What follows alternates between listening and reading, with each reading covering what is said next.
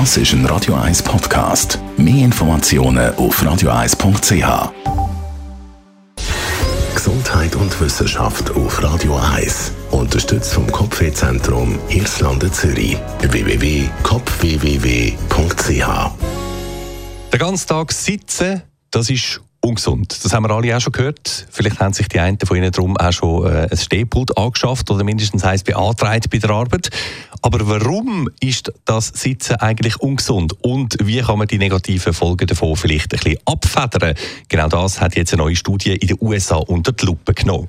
Erschienen ist sie im Journal of the American College of Sports Medicine und sie sagt eigentlich im Wesentlichen zwei Sachen. Erstens, Sitzen sei vermutlich darum so ungesund, weil sämtliche grosse Muskelgruppen im Körper über längere Zeit inaktiv sind und durch das werden wichtige Sachen wie Blutzucker oder auch Cholesterin nicht mehr richtig reguliert. Das ist die schlechte Nachricht, sagen wir mal. Zweitens haben Studienautorinnen und Autoren aber auch herausgefunden, und das sind jetzt Good News, die negativen Effekte vom langen Sitzen, die können wir mit relativ kleinem Aufwand ausgleichen oder quasi praktisch umgeschehen machen.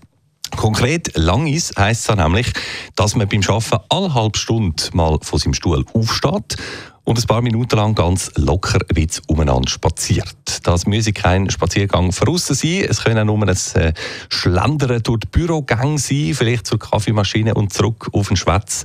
Das alleine helfe, den grössten Teil der negativen Sitzfolgen auszugleichen und sei vermutlich sogar noch besser als Schaffen, Konstanz und durchgehendes Schaffen natürlich am Stehpult wenn man es dann konsequent macht mit dem Aufstehen. Und genau da liegt die Herausforderung, heisst es, es braucht ein Umdenken und eine Sensibilisierung nicht nur bei den Arbeitnehmern, sondern vor allem auch bei den Arbeitgebern. Der Mitarbeiter, der zwischendurch mal ein bisschen von Büro zu Büro spaziert im Geschäft, das ist kein fauler Hund. Nein, er tut etwas für seine Gesundheit und das äh, soll auch im Sinn sein natürlich von der Chefetage.